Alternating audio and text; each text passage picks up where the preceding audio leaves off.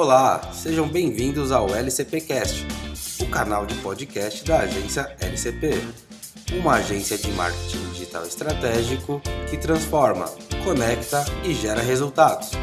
Aqui você vai encontrar conteúdo sobre marketing digital que irão ajudar você e o seu negócio a alcançar os seus objetivos. Nessa série de podcast da agência LCP, vamos falar sobre marketing digital jurídico. Para começar, é primordial entender a diferença de dois grupos de ações. Então vamos lá? Quando pensamos em marketing, existem dois tipos de ações: o marketing offline e o online. A ação de marketing offline é realizada através dos meios de comunicação fora da internet. Podemos citar como exemplo mídias impressas como jornais e revistas, materiais impressos de apresentação do escritório, tais como cartões de visita e folders de apresentação institucional, participação em eventos presenciais e também a participação em programas televisivos. A ação de marketing online é aquela realizada na internet. Quando falamos de internet, nos referimos a todos os meios de comunicação digital, como sites, blogs, redes sociais, e-mails e conteúdos digitais. Aqui temos como exemplos publicações de artigos no site, aparições de conteúdo no Google, publicação de um post informativo no Facebook, Instagram, LinkedIn ou qualquer outra mídia social, envio de informativos através de e-mail, publicação de podcasts e vídeos nas plataformas de streaming, entre outras que vamos falar ao longo da nossa série sobre marketing digital jurídico. Um ponto de atenção em qualquer uma das ações de marketing digital para o setor jurídico é se atentar ao Código de Ética e Disciplina da OAB, que dispõe sobre todas as diretrizes das ações que podem ser realizadas. Também indicamos consultar de forma mensal os ementários das subseções da OAB, tanto para esclarecimento de dúvidas como para acompanhar decisões já realizadas. Consultar ementários é uma indicação de atividade para departamentos de marketing e para pessoas ou agências de marketing que entregam ações estratégicas, tanto no marketing online quanto no offline. E se você ficou interessado pelo assunto Código de Ética e Disciplina da OAB, Saiba que no LCP Responde, nossa série de podcast quinzenal, onde respondemos as principais dúvidas e ainda realizamos comentários sobre as principais decisões dos tribunais de ética e disciplina da OAB, você poderá tirar todas as suas dúvidas. A grande diferença entre as duas ações de marketing são o alcance e as métricas. Na questão do alcance, a ação online entrega direcionamento e expectativa real de alcance a um público mais qualificado.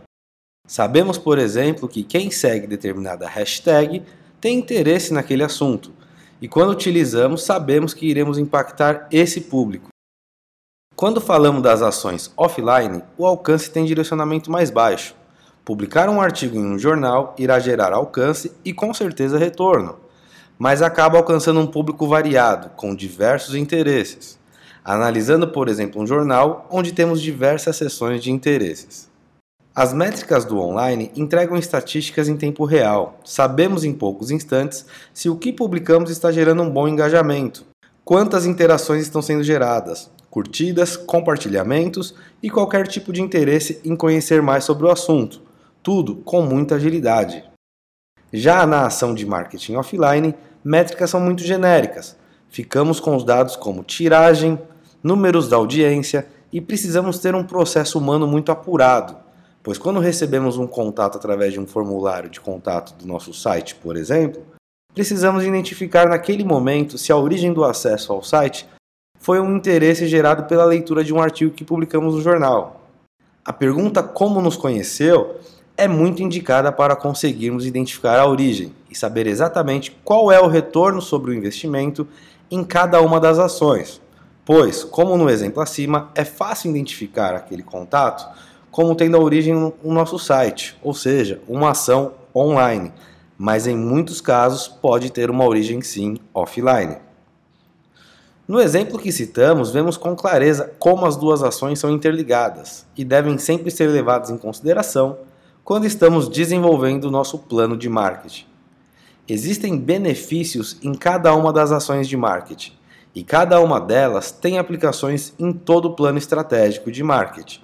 Uma acaba complementando a outra, principalmente quando olhamos para o mercado de escritórios de advocacia, onde por vezes temos várias áreas de atuações que entregam soluções de valor para públicos que têm comportamentos diferentes. A esse grupo de comportamentos diferentes damos o nome de persona. Persona nada mais é que um grupo de características que o nosso cliente ideal tem.